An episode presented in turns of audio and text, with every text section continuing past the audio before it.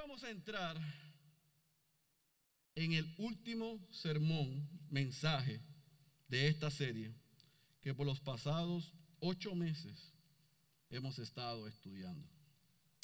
Y es interesante que nosotros llevamos ocho meses estudiando el, el Evangelio según Mateo, el capítulo 5, el capítulo 6, el capítulo 7, el sermón más importante predicado en la historia por el mejor predicador de todos los tiempos. Y hemos sido desafiados, alentados, animados, corregidos, estimulados a vivir como ciudadanos del reino, como muy bien oraba el pastor Marcos. Pero en el contexto de la iglesia local, nosotros comenzamos esta serie después de unos meses de haber reiniciado los servicios aquí. Y en el mes de octubre tuvimos que cerrar por cuatro semanas porque muchos nos dio el COVID y continuamos estudiando, predicando y aprendiendo sobre el Sermón del Monte. Y así que por ocho meses los pastores, los cuatro pastores, hemos tratado de la medida que nos ha sido posible, con la realidad de nuestro pecado y nuestras limitaciones, apuntar con confianza a las enseñanzas que dio Jesús en aquel monte y que son aplicables a todo aquel que es un seguidor de Cristo, aquel que es un cristiano. Hemos dicho por ocho meses que este sermón es para creyentes, para cristianos, porque Jesús desglosó cómo luce, cómo vive, cómo actúa y cómo responde un seguidor de él, un discípulo, un cristiano. Y vimos al inicio de este sermón que Jesús se enfocó como el fundamento de este sermón y de esta serie de enseñanzas en el carácter del cristiano. Vimos que él se enfocó en lo que es, lo que, lo que él llamó las, lo que se llama las bienaventuranzas. Cómo luce la relación del creyente y el seguidor de Cristo con Dios y cómo luce la relación del creyente los unos con los otros. Luego de eso vimos que el creyente, el seguidor de Cristo, el discípulo debe ser influencia. Y él utilizó el ejemplo de ser sal y de ser luz. Luego de eso pasamos a la tercera sesión y hablamos de la justicia del cristiano, la relación que Jesús tenía con la ley y la relación que debe tener el creyente con la ley, específicamente con la ley moral. Y aprendimos cómo Jesús corrigió lo que decían los mandamientos sobre no matarás, no cometerás adulterio, no jurarás, no te vengarás y amarás a nuestros enemigos. De ahí entonces pasamos a ver lo que es la piedad del cristiano. Cómo correctamente cumplimos con los deberes y las responsabilidades que tenemos como cristianos. Nuestra responsabilidad de dar, nuestra responsabilidad de orar y nuestra responsabilidad de ayunar. Y aprendimos que no era opcional porque Jesús cuando le enseña dice, cuando hagas esto, hazlo de esta manera. En la próxima sección aprendimos lo que es la devoción o la ambición del cristiano y el pastor Héctor muy bien nos enfocó en los dos tesoros. ¿Dónde hacemos los cristianos, los seguidores de Cristo, tesoros? ¿Dónde está nuestro corazón? Y en las últimas semanas hemos estado viendo las relaciones del cristiano tanto otra vez vertical como horizontal. El juzgar, el pedir, la puerta estrecha. Y en un magistral sermón el pastor Marcos antes del día de resurrección nos habló sobre los falsos profetas. Así que hemos sido desafiados por ocho meses en cómo luce un cristiano, cómo vive un cristiano, ¿Cuáles son las responsabilidades de un cristiano? Cuando un cristiano dice, es que yo no sé qué hacer, usted lo va a enviar a dónde? Al Sermón del Monte. Porque ahí está descrito el manual de cómo debe ser nuestra relación con Dios, nuestra relación con otros creyentes y nuestra relación con nuestro prójimo. Ahí está específico cómo luce un seguidor de Cristo. Y pudiésemos cerrar ahí. Pero Jesús concluye toda esta enseñanza con una instrucción que es muy aplicativa, con una encomienda que espera que la pongamos en práctica. Y esto le llamó a esa última porción la entrega del cristiano, yo llamaría la responsabilidad del cristiano. Así que vamos al Evangelio según Mateo, capítulo 7, y vamos a leer la última porción del Sermón del Monte, versículo 24 al versículo 29. Yo he titulado este sermón con las instrucciones que Jesús dijo. Oír y hacer. Oír y hacer. Mateo capítulo 7, versículo 24 al versículo 29. Cuando usted esté ahí, me dice amén. Dice la santa y poderosa palabra de nuestro Señor. Leemos, oramos brevemente para pedir la asistencia del Espíritu y desempacamos estos versículos. Por tanto, cualquiera que oye estas palabras mías y las pone en práctica, será semejante a un hombre sabio que edificó su casa sobre la roca. Y cayó la lluvia y vinieron los torrentes, soplaron los vientos y azotaron aquella casa. Pero no se cayó, porque había sido fundada sobre la roca. Y todo el que oye estas palabras mías y no las pone en práctica, será semejante a un hombre insensato que edificó su casa sobre la arena. Y cayó la lluvia, vinieron los torrentes, soplaron los vientos y azotaron aquella casa. Y cayó. Y grande fue su destrucción. Cuando Jesús terminó estas palabras, las multitudes se admiraban de su enseñanza, porque les enseñaba como uno que tiene autoridad y no como sus escribas. Vamos a orar. Padre, esta ha sido una jornada muy larga, interesante, desafiante.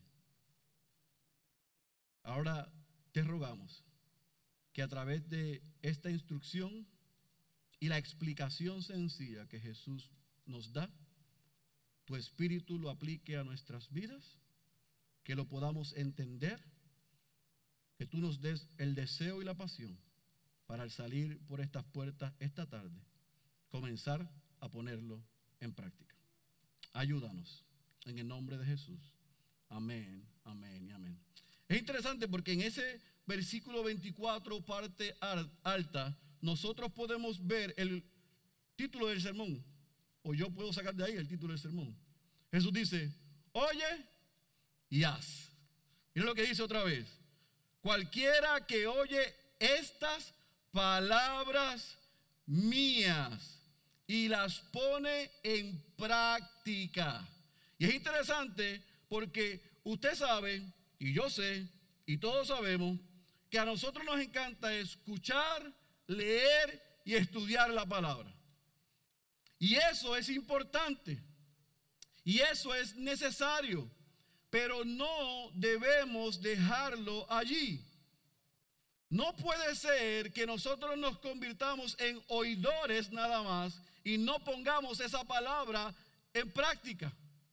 Y una de las grandes frustraciones de los pastores es que muchas veces al terminar un sermón, y sabemos que lo hacen eh, con una buena motivación, te dicen, pastor, poderosa palabra, tremendo sermón, gracias por esa clase, el sermón nos tocó, pero sin embargo, al caminar diariamente, nos frustramos porque no vemos que están aplicando lo que están aprendiendo. Jesús se quería asegurar que los seguidores, la multitud de sus discípulos, los que estaban escuchando ese mensaje, no solamente dijeran, wow, amén, que se admiraran con él y con sus enseñanzas. Jesús se quería asegurar que ellos salieran de ese monte y lo pusieran en práctica que no se quedara aquí, sino que bajara al corazón, que transformara su vida, que tomaran esas enseñanzas y las hicieran suyas y decidieran ponerlas en práctica. Así que después de ocho meses, nosotros estudiando este sermón, nosotros debemos entender que Jesús desea que lo que hemos aprendido lo pongamos en práctica. Sí las bienaventuranzas, sí ser sal y luz, sí en la relación con el no matarás, no cometerás adulterio, no jurarás, amarás a tu enemigo, sí dónde está tu corazón, sí cómo vas a detectar los falsos maestros. Si Jesús desea que lo que hemos aprendido lo pongamos en práctica, porque era el mismo deseo de Jesús para aquellos que estaban en aquel monte. Oigan y hagan, oigan, obedezcan y pónganlo en práctica. No lo dejen en la cabeza, bájenlo a, la acción, pónganlo en práctica. ¿Está claro eso? Ahora, Jesús es un es el maestro por excelencia. Porque la parte alta del versículo 24, él da ese comando y lo pudiese dejar ahí.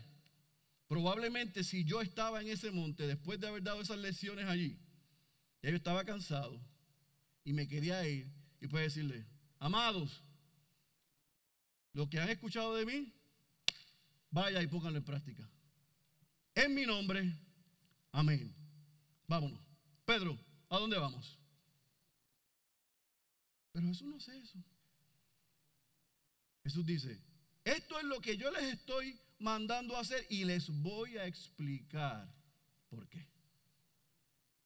Y entonces Jesús enseña el principio, el principio y les explica por qué es importante oír y ponerlo en práctica. Y la parte baja del versículo 24 hasta el versículo 27 en una analogía, en un lenguaje otra vez que aquella audiencia pudiese entender qué hace Jesús. Le dice, el que escucha mis palabras y las hace, yo lo voy a comparar y hace un paralelismo. Y habla de dos hombres, de dos fundamentos y de una misma prueba. Dos hombres, dos fundamentos, pero una misma prueba.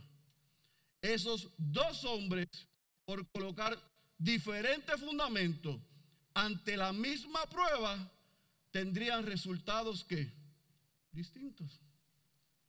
Así que Jesús se enfoca en presentar a este primer hombre. Y él llama a ese hombre un hombre prudente sabio, que es obediente, y llama al otro hombre insensato, necio, desobediente. Aquí está el, sabio, el prudente, el obediente, y aquí está el insensato, el necio y el desobediente. Y Jesús compara por qué son así. Porque uno, el obediente, el que es sabio y es el que es prudente, pasó trabajo y cavó hondo y sostuvo la construcción de una casa sobre la roca. El desobediente, el insensato y el necio construyó sobre la arena. Uno escuchó, recibió la instrucción y construye sobre un fundamento sólido. Se esfuerza para construir sobre un fundamento sólido. El otro no lo hace y construye sobre la arena que es un fundamento débil. Y Jesús dice, ambos experimentan la misma prueba. ¿Cuál era la prueba? El versículo 25 y el versículo 27 describen la misma prueba, es repetitivo. Y cayó la lluvia, vinieron los torrentes, los torrentes, perdón, soplaron los vientos y azotaron aquella casa. Y aquel, e, esa descripción para aquel contexto y aquella gente era algo común. Porque en aquella área en Palestina, la lluvia, los, los torrentes, los ríos, era algo que ellos conocían que desestabilizaba y destruía.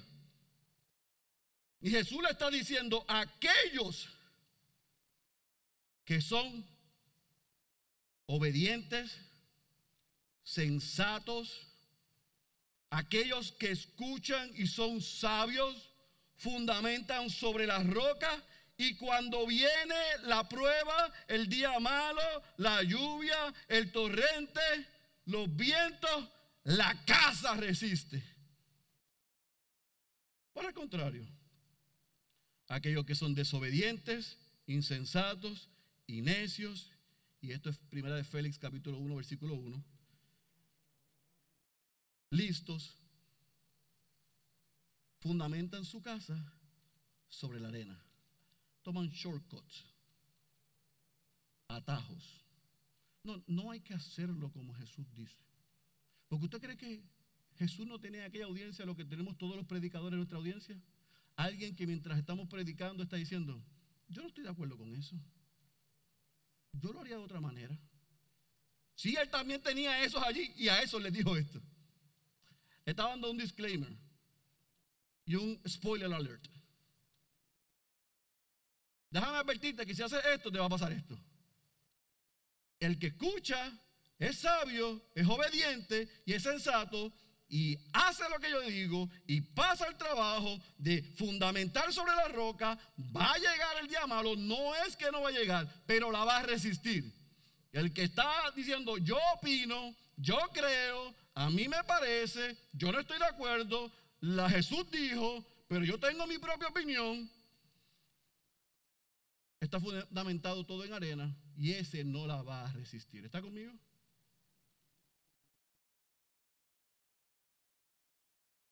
Eso es en síntesis lo que Jesús está diciendo. Pero esto es lo que yo quiero que usted, si está tomando nota, anote. Lo que Jesús está diciendo en síntesis es, las tempestades de la vida mostrarán y revelarán el fundamento. Las tormentas, las tempestades, y las dificultades de la vida mostrarán y revelarán nuestro fundamento. ¿Dónde estamos sostenidos? ¿En quién estamos confiando?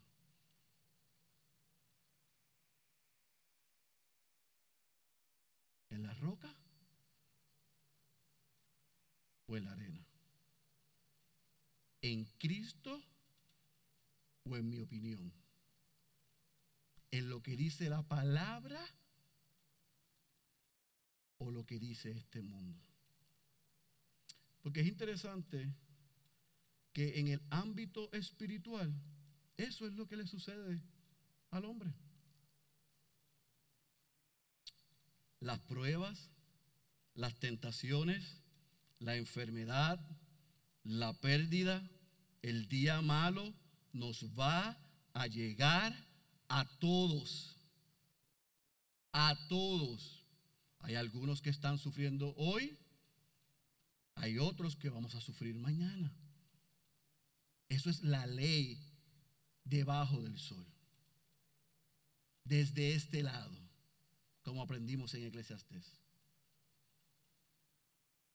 Nos toca. Pero Jesús está diciendo y no está diciendo como dicen otros. ¿Sabe? Él no está eximiendo, ok, si tú haces esto, no va a llegar la tempestad. Él no dice eso. Si tú me eres obediente, tú puedes cancelar los torrentes de la vida. Tú puedes decretar y decir, no recibo la enfermedad. Eso es lo que Jesús está diciendo ahí. Jesús está diciendo, va a venir el torrente, la tempestad y los vientos, pero si tú estás sostenido en mí, que soy la roca, va a haber un poquito de, de María, pero nos vamos a sostener, porque estamos fundamentados en Él. Pero el insensato, lo que va a mostrar la prueba y va a revelar es que su fundamento y donde construyó fue en su opinión, en su soberbia y va a ser destruido.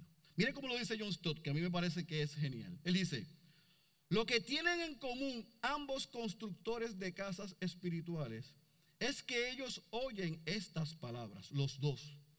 Así que ambos son miembros de la comunidad cristiana visible. Ambos leen la Biblia, van a la iglesia, escuchan sermones y compran literatura cristiana. La razón por la que a menudo no puedes decir qué diferencia hay entre ellos es que los cimientos profundos de sus vidas están ocultos. La cuestión real no es si oyen la enseñanza de Cristo, ni siquiera si la respetan o la creen, sino si hacen lo que oyen. Solo, escuche bien mi querido hermano y hermana, solo una tormenta revelará la verdad. A veces una tormenta de crisis calamidades pone de manifiesto qué clase de personas somos. Porque la verdadera piedad no se distingue de su falsificación hasta que llega la prueba. Así que podemos construir casas que a los ojos de todos parece que están qué? Bien cimentadas. Podemos parecer, hablar, vestir y actuar como cristianos. Pero las tormentas de la vida es las que probarán si nuestro fundamento es Cristo. Y si estamos arraigados a Él y arraigados a su palabra. Porque en medio de la tormenta se va a revelar dónde está nuestra confianza. Yo les aseguro a ustedes que el mismo silencio que hay en esta sala, que ni Marquitos ha dicho una palabra, ni Avi, ni mi compañero Ori Lucas, así estaba aquella audiencia. Después de todas esas enseñanzas, Jesús les está diciendo, ¿qué vas a hacer? con lo que has escuchado. ¿Dónde vas a fundamentar tu vida? ¿En mí, en mi palabra? ¿O en tu opinión o lo que dice el mundo? Pero fíjese que el versículo 27 concluye el discurso de Jesús que viene diciendo desde Mateo capítulo 5. Terminó de hablar. Pero ¿qué hace Mateo? Que al lector, aquella audiencia judía y a nosotros nos dice lo que sucedió luego de que Jesús terminó de hablar. ¿Y qué dice el versículo 28? Cuando Jesús terminó estas palabras, yo quiero que usted subraye esto porque esto es importante. Las multitudes se admiraban de su enseñanza, porque les enseñaba como uno que tiene autoridad, como uno que tiene autoridad y no como sus escribas. En otras palabras, cuando Jesús termina de hablar, Mateo nos ayuda a entender la reacción de la audiencia. Y aquellos hombres y mujeres quedaron abrumados, atónitos, perplejos, sorprendidos por todo lo que habían acabado de escuchar. Y miraban a Jesús como uno que tiene autoridad. Este habla de una manera distinta al resto de los maestros. Ellos estaban tratando de digerir todo lo que habían recibido. Y mientras estaban escuchando y están ellos abrumados, no quiero que interpreten por nada del mundo que todos estaban de acuerdo en aquella audiencia. Hay algunos que estaban impactados por lo que habían escuchado, transformados por lo que habían escuchado, con herramientas para poner en práctica. Y hay otros que estaban escépticos, molestos, con coraje, decepcionados, porque habían sido expuestos y había otros que estaban consternados en aquella audiencia. Así que la reacción fue mixta. Pero Mateo dice que Jesús habló como uno que tiene autoridad. Él no ejerció en el monte y hizo un despliegue de todo su poder. Él no hizo allí milagros. Él solamente habló la palabra. Y apuntó a él.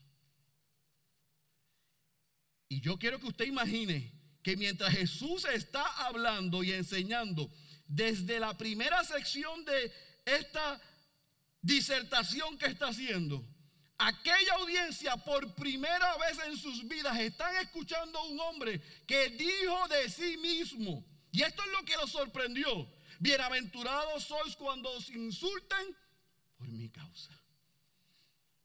De cierto, de cierto os digo, han escuchado esto, pero yo os digo, no he, venido a abolir la ley, sino a cumplirla. No todo el que me dice Señor, Señor. Espérate, esa gente dice, pero ¿quién es este que habla de esa manera? Estamos en la presencia de uno que se apunta, no es que está diciendo la verdad, está diciendo que Él es la verdad. Cuando yo estudiaba anoche, en la madrugada decía, ¿cuánto yo hubiera dado por estar allí? Me hubiera gustado estar en aquel monte escuchando eso. Mientras lo leía todo otra vez, decía, poniéndome la perspectiva de aquellos oyentes, escuchando aquellas cosas, que aquí está este hombre sentado hablando, enseñando como un, rabí, como un rabino, ahí. Ustedes han escuchado, pero yo digo, cuando los persigan por mi causa. Yo he venido a abolir la ley, he venido a cumplirla. Ahí, al Dios encarnado al frente mío, diciéndome, vive así. Yo te prometo que estaré contigo todos los días. Vive de esta manera. Que cuando ellos escuchan lo que escucharon, cuando ellos ven lo que vieron, ¿qué fue lo primero que hicieron? No solamente quedar atónito por lo que él está diciendo, por quien está, a quien está apuntando, por las verdades que está diciendo absolutas, sino porque lo compararon con aquellos maestros. Que lo que hacían los escribas era citar a otros maestros de la ley. Pero Jesús no está citando a otros maestros. Jesús está dando una enseñanza ordenada que tenía sentido, que era directa, que era pura, utilizando historias, ilustraciones, descripciones visuales, hablando en el idioma que gente común y corriente podían entender. No eran mensajes secos, aburridos, confusos y engañosos, ni manipuladores como los maestros. La segunda persona de la Trinidad vino a este mundo y se hizo como nosotros y habló de una manera que pudiese llamar atención y nosotros pudiésemos entender esos principios espirituales.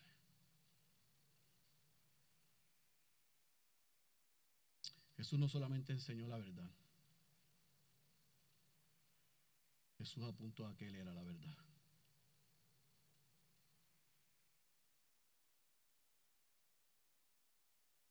¿Ya? ¿Se acabó? ¿Se terminó? el capítulo 8, comienza Jesús a hacer milagros.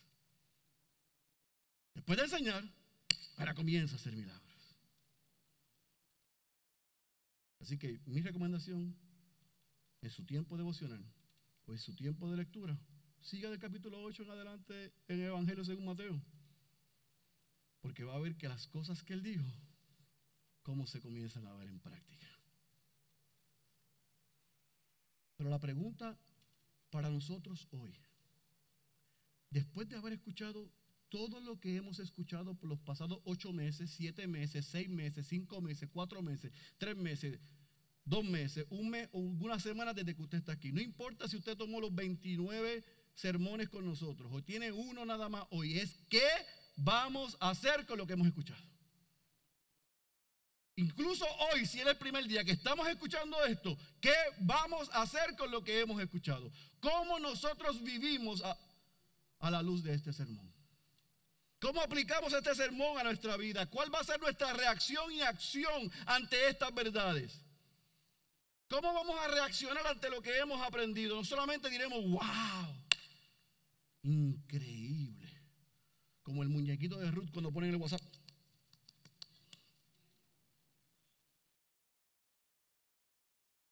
Porque ese muñequito no es para ustedes nada más, es para todos los pastores. Porque nosotros escuchamos eso y tenemos una lucha entre nuestra casa y el púlpito.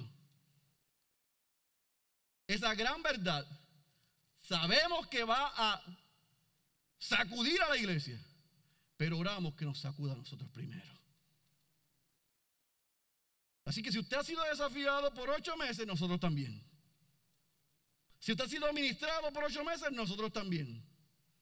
Si usted ha quedado expuesto por ocho meses, los pastores también. Y hemos tenido que mirarnos a la luz de la palabra y decirle, perdónanos Señor, porque no estamos viviendo de esta manera. Perdónanos Señor, porque yo no estoy viviendo de esta manera. Y yo no estoy honrándote. Así que antes de que yo me pare frente a tu rebaño, ayúdanos a que esa verdad se haga una verdad de nuestras vidas. Así que esta pregunta es para todos. ¿Nos vamos a quedar perplejos? ¿Nos vamos a quedar asombrados? ¿Admiraremos al maestro y al mensaje y lo dejaremos aquí y seguiremos nuestras vidas?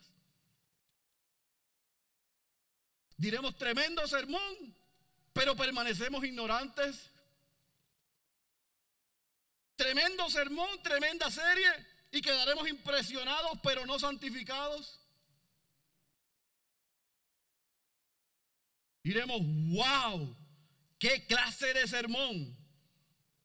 Pero también haremos como hacen algunos y tendremos esto ahora de manera legalista, como normas éticas y morales, como los policías en la iglesia, a ver quién no vive como el sermón para criticarlo. O antes de mirar lo que hace Luis, miro mi corazón. ¿Cómo vamos a aplicar este sermón? Esa es la pregunta que yo quiero que todos nos hagamos.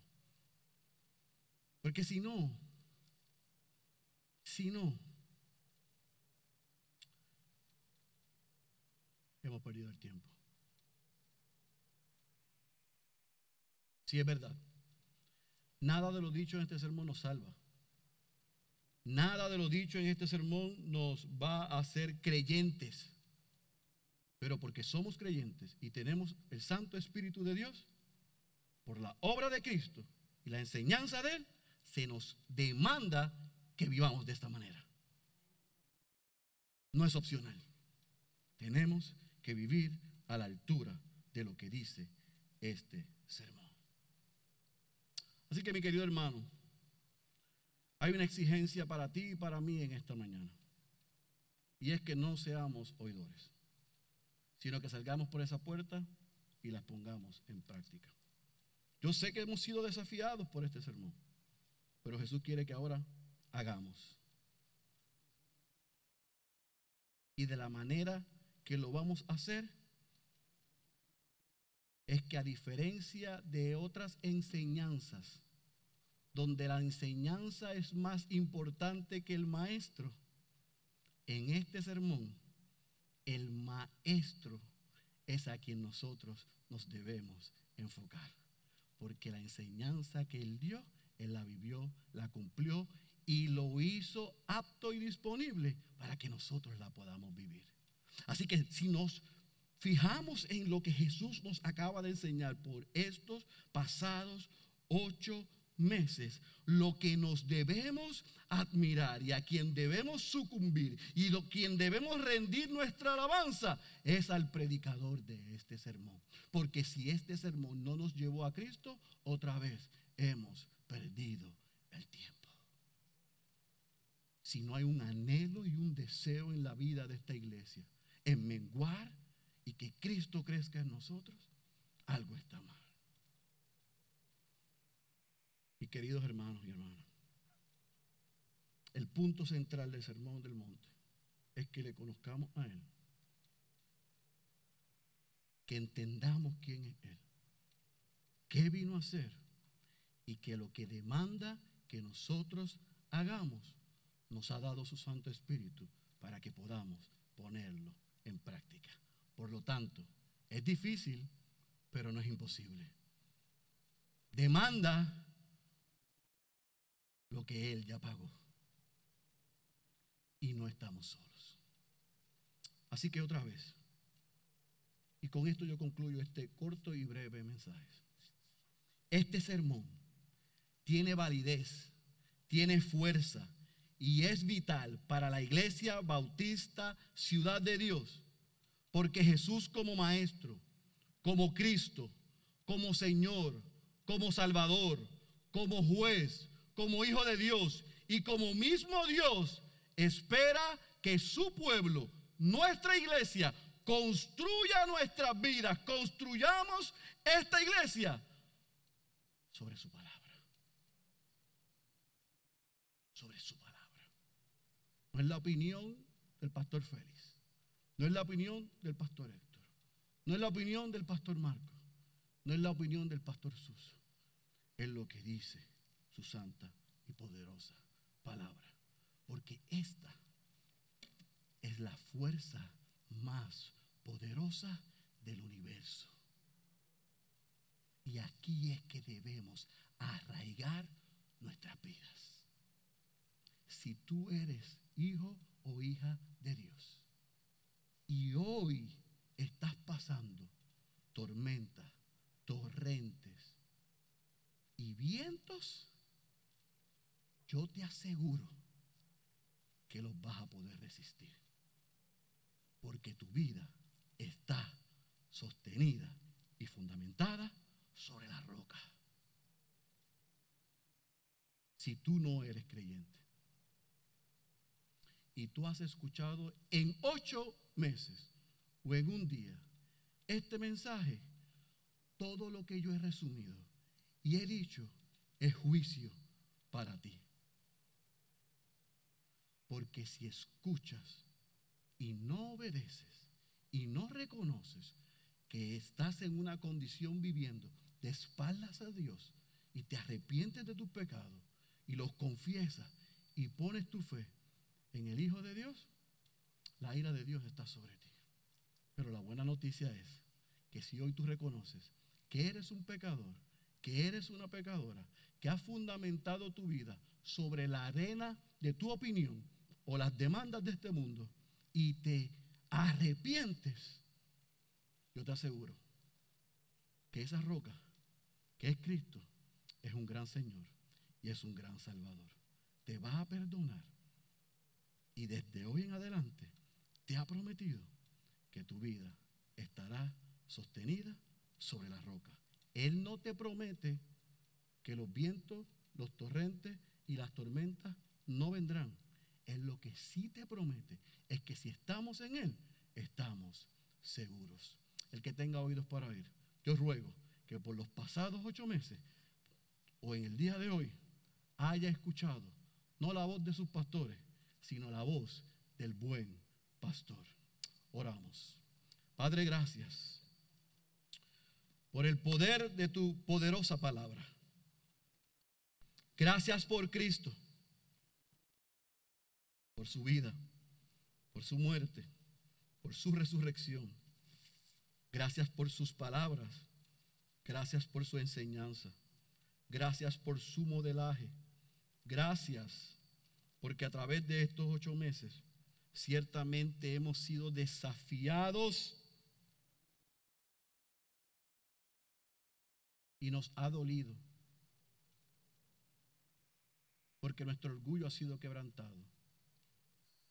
Nos hemos dado cuenta de que muchos de nosotros estábamos construyendo nuestras vidas, nuestra familia, nuestros hogares sobre la arena. Muchos de nosotros estábamos escuchando tu palabra, estábamos diciendo, sí, la Biblia dice, pero yo opino. Yo espero que si no lo habíamos visto en ocho meses, tu Espíritu nos haya mostrado hoy. Que aquí lo que importa no es lo que yo digo, sino lo que tú dices. Y tú demandas que oigamos y que hagamos. Tú demandas que seamos obedientes, que seamos sabios y que seamos sensatos.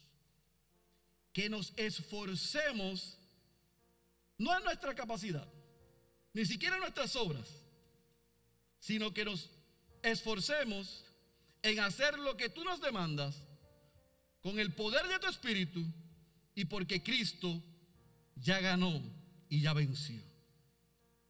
Y que nos rindamos a ti.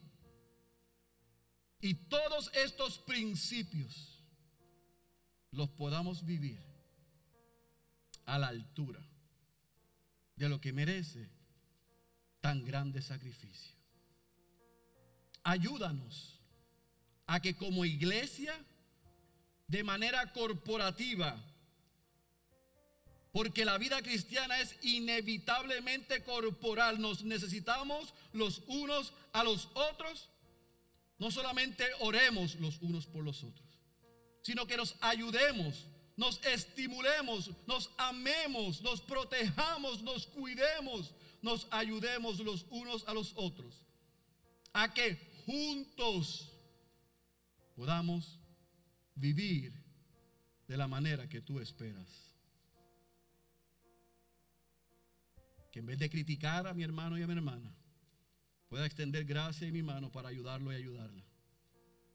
Para que Ciudad de Dios siga siendo un lugar que sea el hospital donde tú traigas gente destruidas, dolidas, decepcionadas, defraudadas y que puedan encontrar no solamente el perdón de sus pecados, no solamente aliento, no solamente ánimo, sino que aquí tú puedas salvarles, unirlos a nuestra familia y que podamos seguir caminando y anhelar que la imagen de Cristo se forme en cada uno de nosotros.